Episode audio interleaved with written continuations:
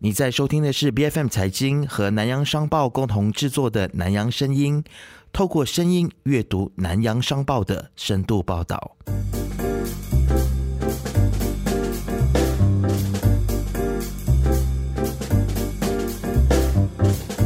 在我们这一集的南洋声音当中呢，有两位朋友加入我一起讨论，一位是天华，还有另外一位是康琪。你们好。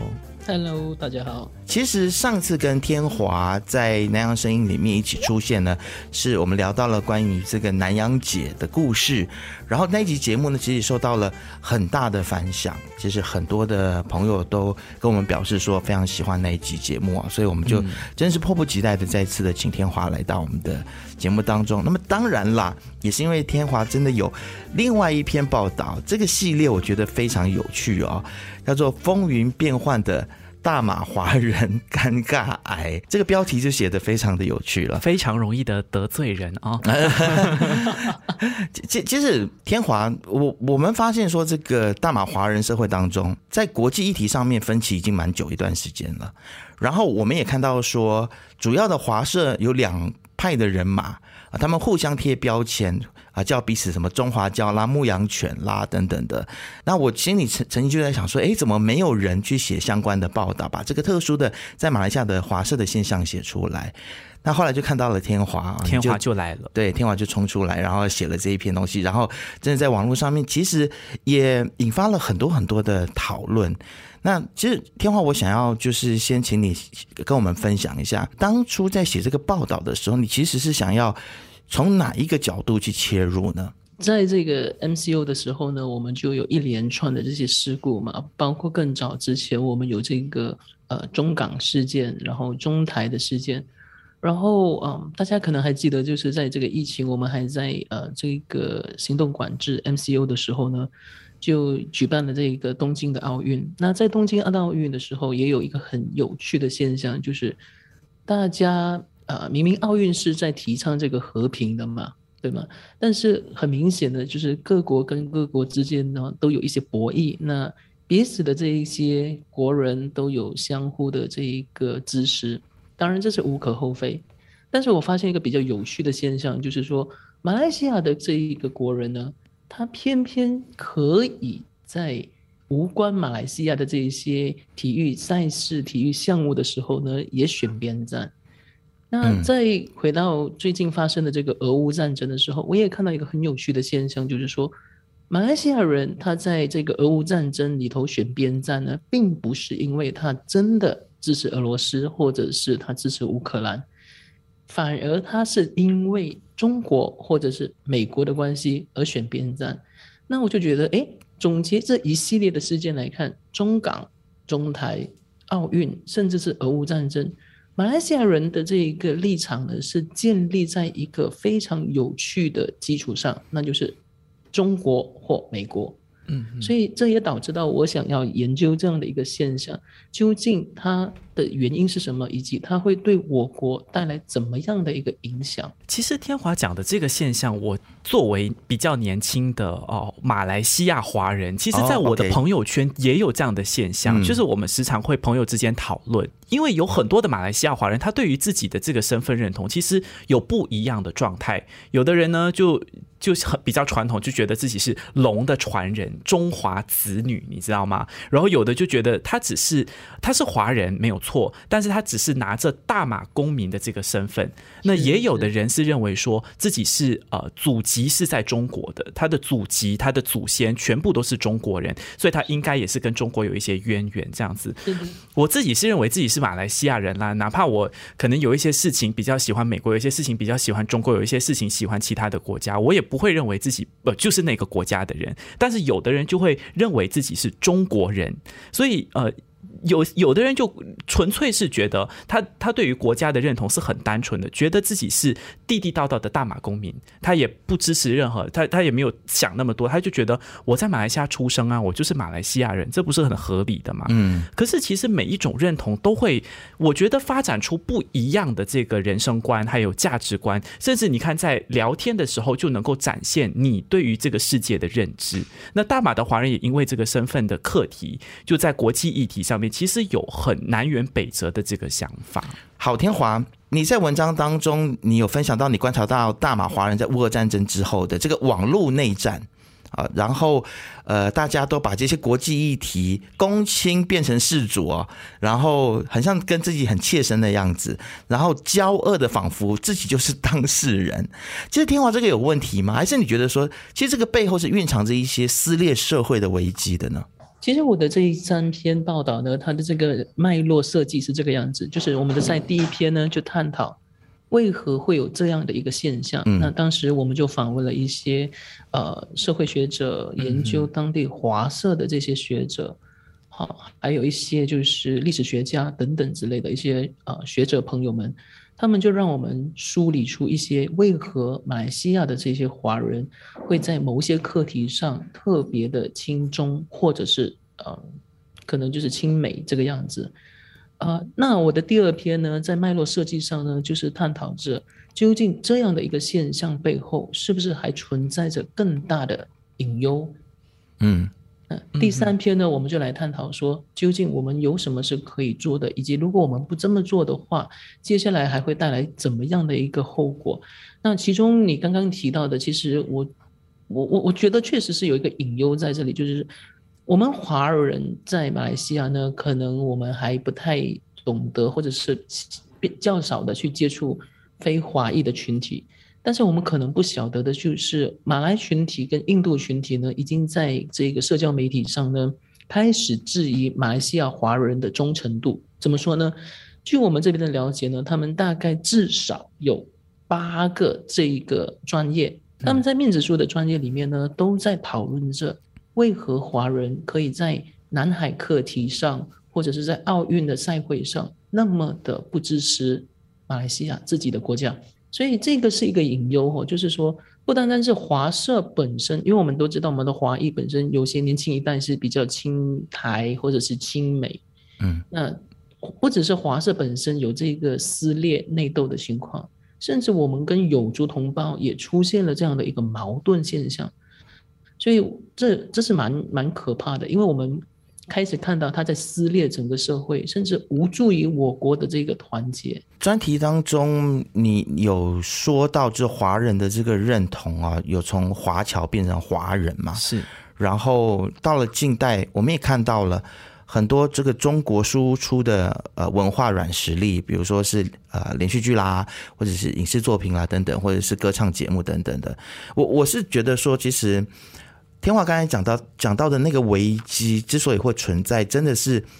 就是上一代的原因跟我们这一代的原因是不太一样，但是它的后果是一样的，就是我们可以发现到说，可能其他的种族，比如说马来同胞或印度同胞，他们可能就对我们就会比较所谓的开关引号另眼相看，就觉得说，哎，好像你们都。你们的国家认同怎么根本不太一样，怪怪的，是，真的很像会影响到这个族群的和谐。而且我觉得，可能像马来同胞，他们通常都会很引以为豪国内的一些马来的影视作品。可是像天华有其中的一篇这个专题，就有一个学者提到说，其实为什么现代的人会有比较亲台、比较亲美、比较亲中，是因为他们看到外国，呃，像中国，他们都是你知道砸大钱去。创作这些影视，创作这些综艺节目，所以我们就感觉哇，你看祖国是华丽丽的这样子，就会开始有一些所谓亲中的思维。是的，呃，其实我这里也可能稍微补充一下，就是在我的第一篇谈及原因的时候呢，基本上它是分成好几个不同的这个对 generation 不同时代的这些马来西亚朋友，都会因为不同的原因而选择亲中或亲美。那我们今天先来谈谈这个亲中哈。我们这边基本上是分成三种人，第一种呢，就是因为他可能是长辈型的，他就在情义节上是比较轻中的，尤其尤其是他们在我国呢，就总觉得自己在政策上是被呃被打压、被忽视、被忽略，那所以他在这个身份认同上总觉得自己是马来西亚的二等公民，那也因为如此，所以他就相对来说比较轻中。那这些是比较上一辈的朋友了哈。嗯。那至于一些中生代呢，可能就是因为这一个呃经济上的这一个导向、利益导向，嗯，比如说可以去中国投资发展，然后中国有很多的资源可以进行一个配合，那他在立场上呢，就相对比较轻中。那很有趣的一个现象，这也是为什么近期我们会发现到许多的这个所谓的马中组织出现，比如说马来西亚跟中国的某某组织、商团组织、业缘组织，还是地缘组织、血缘组织，越来越多的出现，甚至是一带一路，我们也发现到在马来西亚有非常非常多的一带一路相关组织。那当然，第三点就像刚才两位提到的，就是年轻的一辈，年轻的一辈呢，他们基本上是因为这些所谓的软势力的影响，同时也有些是因为他们在呃中国求学，那就有一定的情谊结。在马来西亚还有另外一个族群，华人的族群是蛮有趣的，他们称自己为 banana。香蕉人，所以其实华华社里面的这一些的认同，我觉得还是蛮分散的。像香蕉人，有一些我听到他们当。在形容自己的时候，他们说我是内白外黄，是受英文教育，留英留美的那种。对，所以他可能在他的这个身份认同的倾向上面，他会觉得自己是比较倾向西方人或白种人的。那我们也有这种的身份认同，我们有比较认同台湾或者香港的，也有比较认同中国的。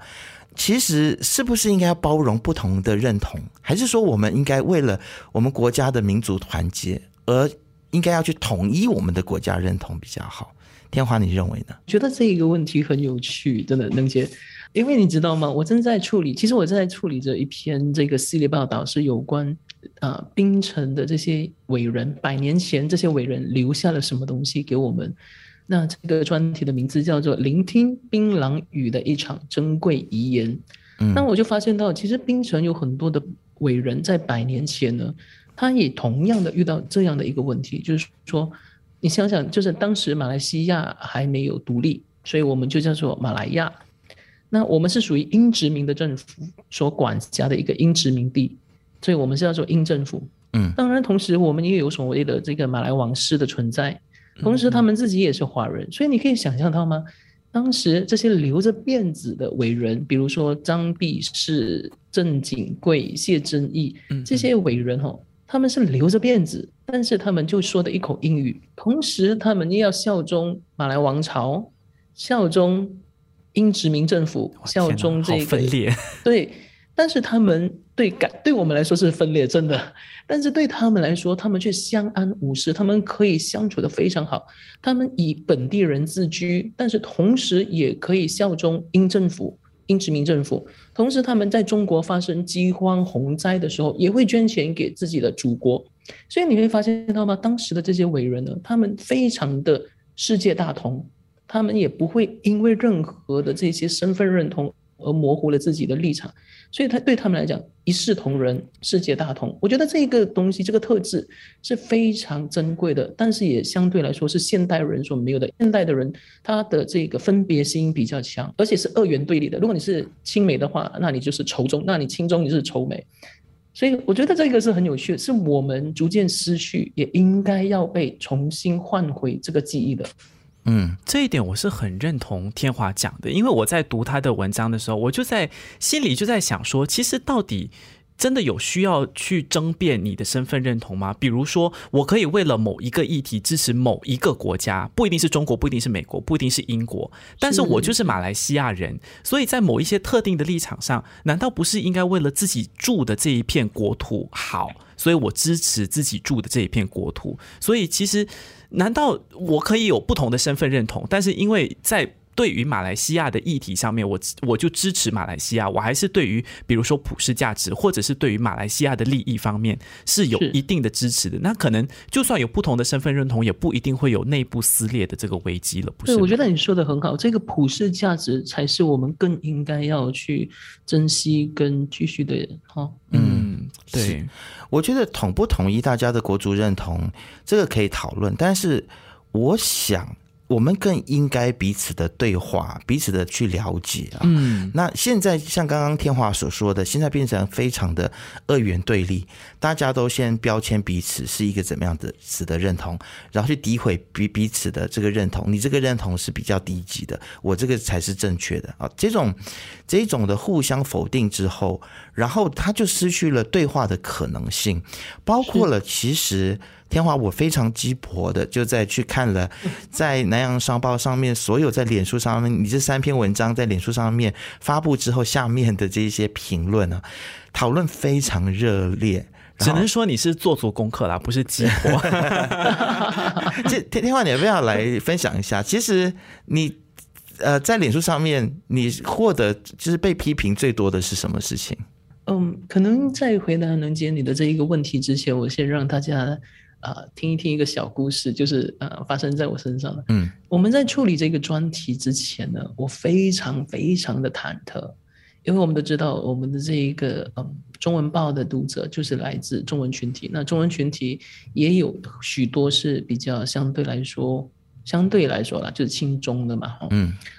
而且我们可能新闻出界了过后呢，会被许多人谩骂、抨击，甚至是投诉。嗯嗯，这些都在我的考量里头。所以当我在处理这个专题之前，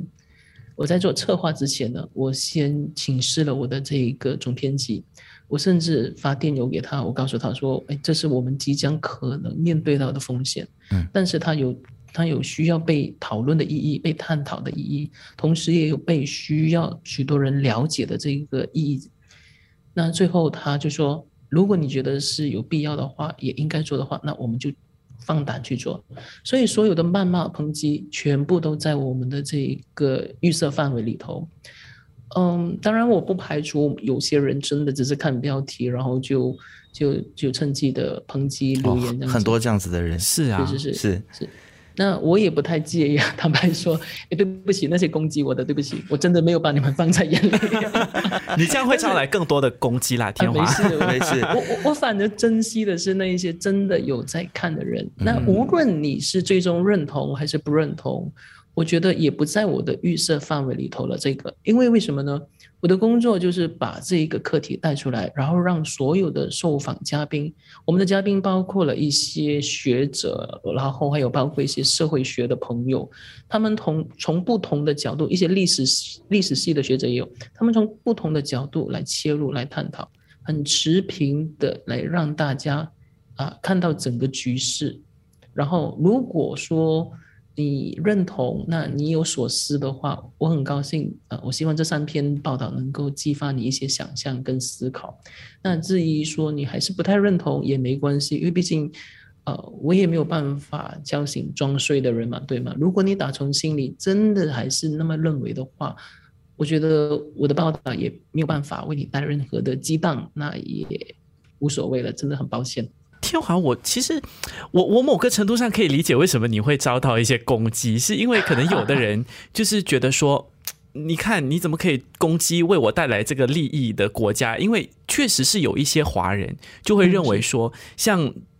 呃，旅台的大马作者杜敬轩他就有讲嘛，其实有部分的华人他是认为说，中国只要强大起来，那马来西亚的华人的地位呢，就会从二等公民有一个大跃进，你知道吗？我们的地位就会提升。可是当然，他也提出这个问题，就是零八年的奥运会之后，请问北京强大起来了，中国强大起来了，我们的地位有改变吗？我们还不是一样，我们生活还是照过。你说有没有变得更好？变得更差也没有。那其实。我好奇的，我我在看到很多的华人有这样的想法的时候，我自己也匪夷所思。就是其实我们的国力为什么要靠别人来提升？我们的地位应该说是我们华人在马来西亚的地位，为什么要靠中国来提升？是啊，难道不是应该靠自己的努力吗？对，是。我觉得你你有看到这一点很好。这点呢是在出现在第二篇里头，第二篇里头他他就引用了这个之前。中国驻马来西亚的大使黄惠康呢，就在磁场街发表了一些是以华当地华人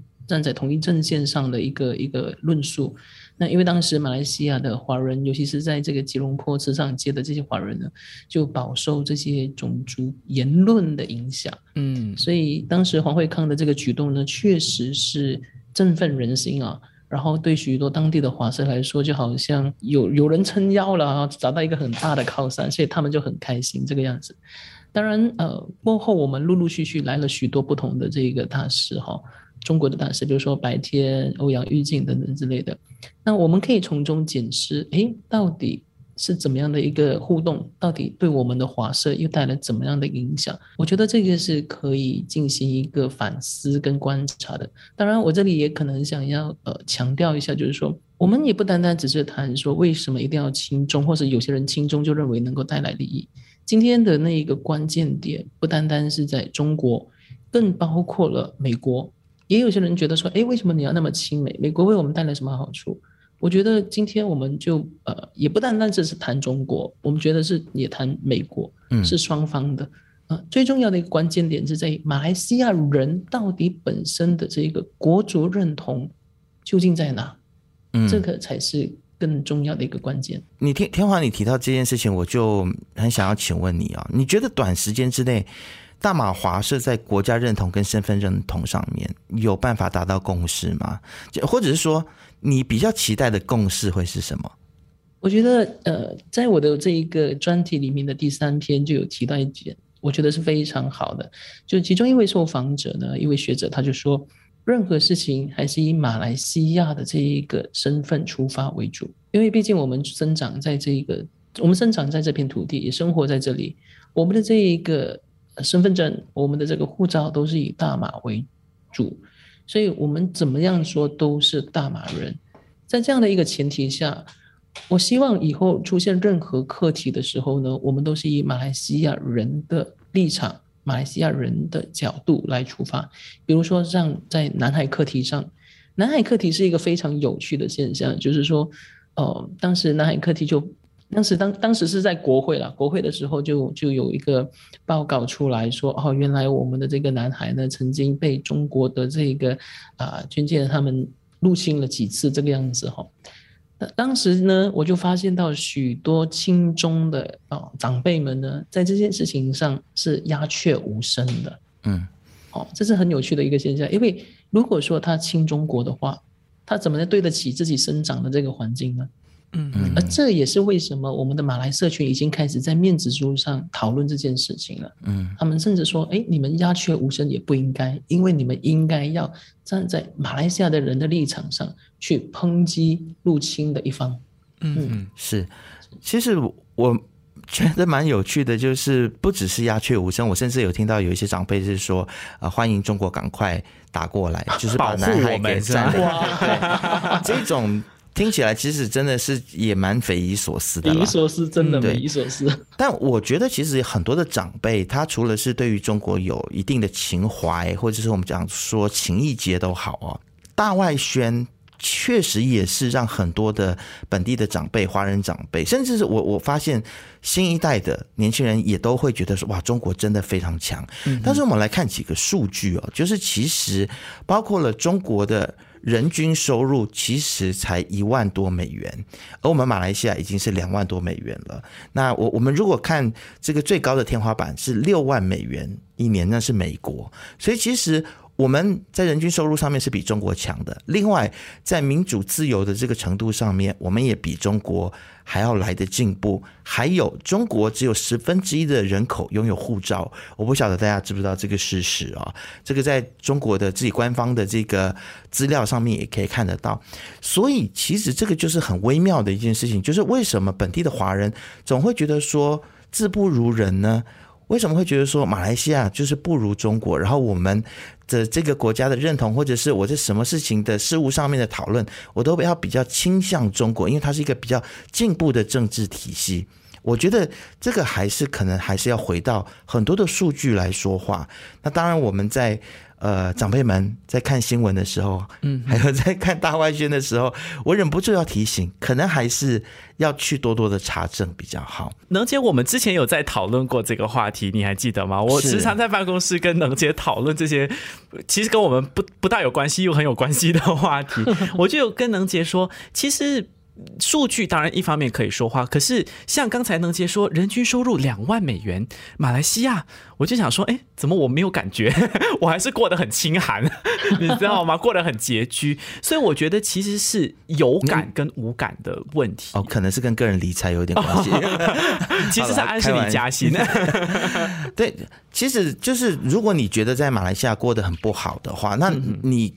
可能你也没有看到说，在中国，它其实是还有很多大大概六亿人，他是在生活在他是在贫穷线底下的，所以你能够你能够确保说，你如果在中国生长的话，你不是那个六亿人的其中一员吗？但是我们还是回到一件事情，嗯，如果啦，我们真的是要来提升大马华人的国家认同感。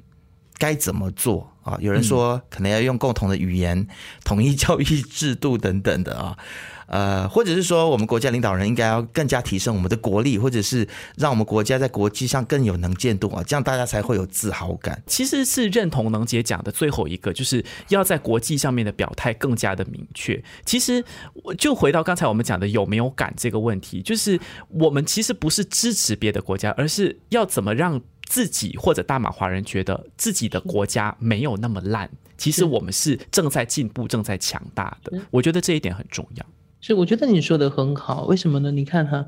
呃，我觉得首先本地的华人他们觉得在政治体系下是被边缘的，所以他们自然就觉得政府把我们当做二等公民。那我们同样的就觉得自己是二等公民。在这样的情况之下，我们很容易的就寻找一个心灵慰藉。一个寄托，所以我们就自然而然的，因为我们是华人，就把寄托放在中国这个样子。当然，我觉得我我的文章里头有访问一个社会学者，这个社会学的学者呢，他就引用了一些理论，他发现到说，当我们在寻找慰藉的时候，我们一定会选择一个比我们更好的对象。这也是为什么我们选择了一中国。那更早之前，我们就可能呃。向往台湾，或者是向往这个香港这个样子，我们总会觉得说要找一个更好的来依靠，来投射我们的这个危机哦，这个样子。那所以我们就一方面是这一个所谓的二等公民的这个论述，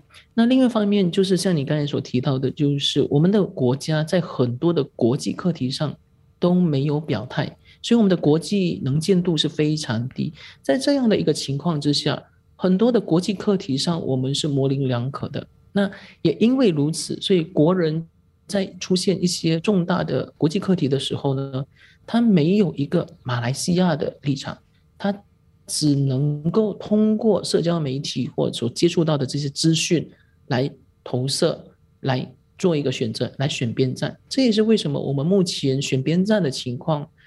有中国跟美国。甚至是在俄乌战争上，也因为中国、美国，我们才有这个亲中呃亲俄或者是亲乌这个样子。所以这些现象，其实某个程度来说，政府是需要负一定的责任的。我个人会觉得说，除了增强国力之外，可能还是要加强公民教育。嗯，对，这一点倒是很重要。是因为我现在。可能大家就是在讨论的品质，或者是在互相碰撞不同的意见的时候，还是用比较用谩骂的方式，而且不是站在事实的基础上面，都很主观，都都非常的主观。所以这这个就是变成是说，天华在文章里面所说到的，认为华社伤不起，我们应该要远离所谓的身份认同的尴尬癌。就会反过来想要问说，其实这种的尴尬癌，或者这种的对立的讨论，其实如果在一个正常的公民社会里头，这其实是一件好事，因为大家都会有这些思想上面的碰撞，那激烈讨论是好的。问题是说，我们现在的讨论的品质是缺乏的，大家是互贴标签的，而且是互相对立的一个，不是为了说大家去达成共识来讨论一件事情。所以这我我觉得这是比较危险的。其实我我认同你的这个说法，因为我觉得有效的沟通呢是彼此互相的聆听，然后再寻找一个平衡、一个共识。但是目前我们所出现到的这一个呃情况呢，则是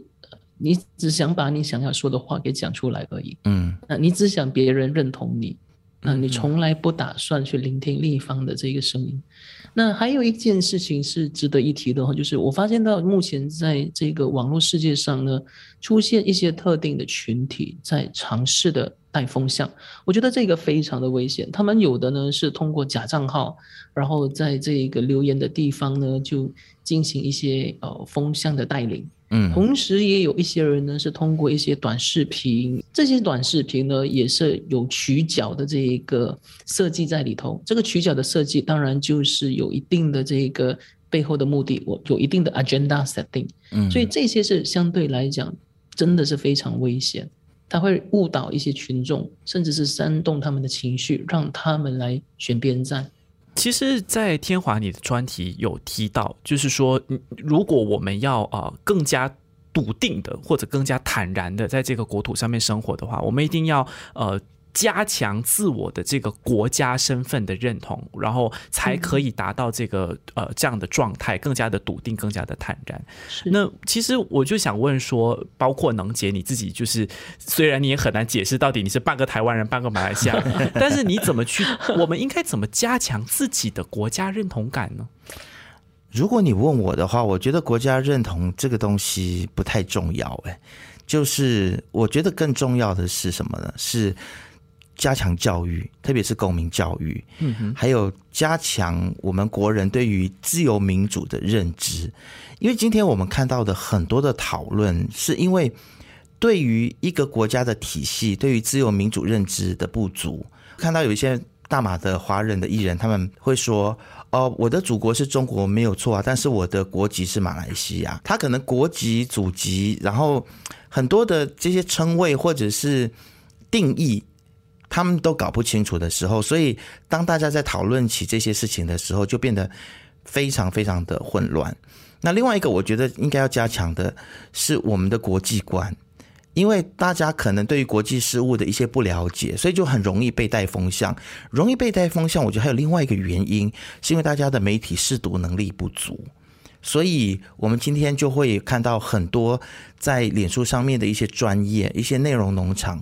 杂草丛生，然后这些参差不齐的这些内容就出现在这个网络平台。我觉得这个是很难去避免的。但是如果我们国人的教育程度普及化更更强一些，或者说我们的媒体识读能力被加强了之后，其实我们是不用太担心这一些的内容农场会来能够来带风向。我们也更能够精准的去判断说。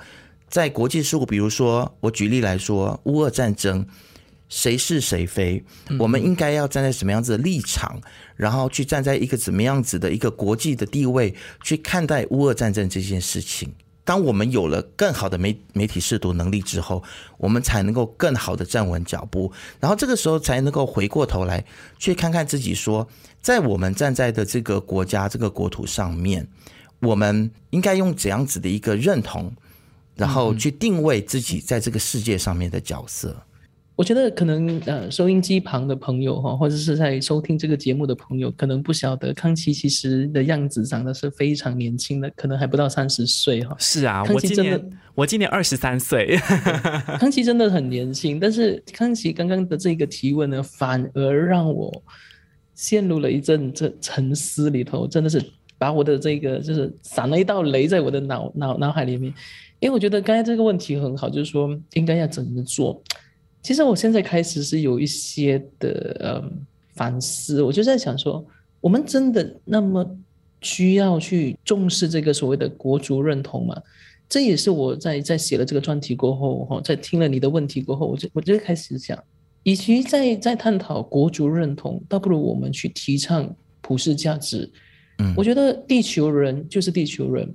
那我们可以不用那么多的标签，说哦，我是马来西亚人，我是马来西亚华人，我是马来西亚华人里头的记者，然后我的立场是怎样怎样讲。我觉得今天我身为一个马来西亚人，如果中国做得好，做得赞，做得棒，我还是不会吝啬我的称赞。是我甚至还会批评美国的一些霸权、一些无理取闹等等之类的。我觉得我们就依照普世价值来做。这样也许会来得更好，这也是我更看重的，甚至是这也是为什么我看到俄罗斯里头哈，有些人他们在这个乌俄战争里头是是上街示威抗议，他们当地的政府做出了侵略的这个行为。嗯嗯，我也看到马来西亚人有不同的立场，当然我相信中国也有一定的这些哈不同的声音，只是可能我们没有听见。是，所以我觉得哦。也许是时候让我们撇开所有的标签，所有的这些啊分别心，让我们去依照普世价值来走。这样的话，也许就会有世界大同、世界更美好的一个一个一个可能。嗯。嗯。嗯嗯，我觉得天华的愿景很大哎，对，我要谢谢你的，谢谢你让我突然间想起这样的一个事情，因为我有，因为我有在思考这呃，就是我看到这个问题之后，我也在，我也在想，但是我我觉得国家认同这个东西，像能杰刚才讲，其实你觉得没有很重要，然后像天华讲，其实普世价值最重要，我也认同普世价值是最重要的，可是我在思考的是马来西亚的国情，就是因为今天的讨论是。可能我们会有一部分的人，他们真的是对于呃中国的情谊结是很深的，或者是对于一些美国的呃情绪是很赞同的，所以有亲中亲美各种的倾向。那我就在想一个最极端的情况好了，worst case scenario 就是如果马来西亚打战，那我是要。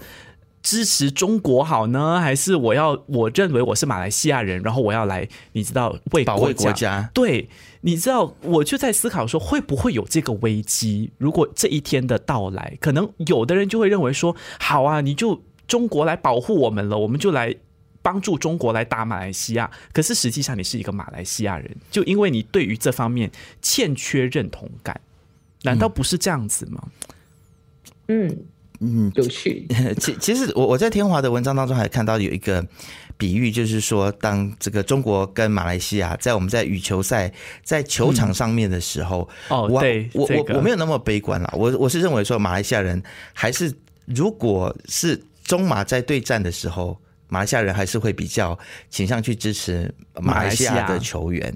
对我至少我身边我听到的是这个样子，那我现在是觉得说，可能天花你需要写第四篇，对，来补充一下，就是你刚刚的一些想法跟论述。我不认为说，呃，就是强化我们的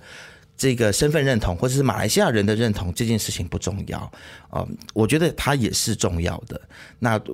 对于这个国家，我们身上的土地拥有自豪感，然后。呃，从我们的角度上面去看国际事务，不要公卿辨事主，你知道吗？就是应该我们站在我们自己的这个国家的利益上面去讨论很多事情，这个也是很必要的。是，但是在这个这个基础上面，加强公民教育，还有对于加强我们国人的国际观、媒体识读能力，我觉得也是相同重要。就是我们可以并驾齐驱的去让我们的国人更中立一些。更加的以马来西亚的立场去看所有的事情，以马来西亚的这个利益为前提去讨论很多事情。嗯，因为我们是马来西亚人。嗯，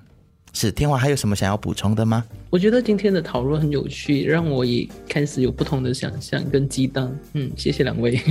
是我们期待你的第四篇的报道，是还有第五、第六篇。开玩笑啦，其实天华。呃，现在也还在做着很多不同的精彩的这些报道，我们继续期待吧。然后我也非常期待天华下一篇报道，然后我们可以再继续在那样声音里面再激荡出更多美丽的火花，不一样的火花。对，好，谢谢天华。南洋声音是由财经制作的节目，你可以在财经的网站 B F M 的手机应用程式以及各大播客平台收听到我们的节目。对节目有任何意见，也欢迎私信到财经的脸书专业南洋声音。我们下次见。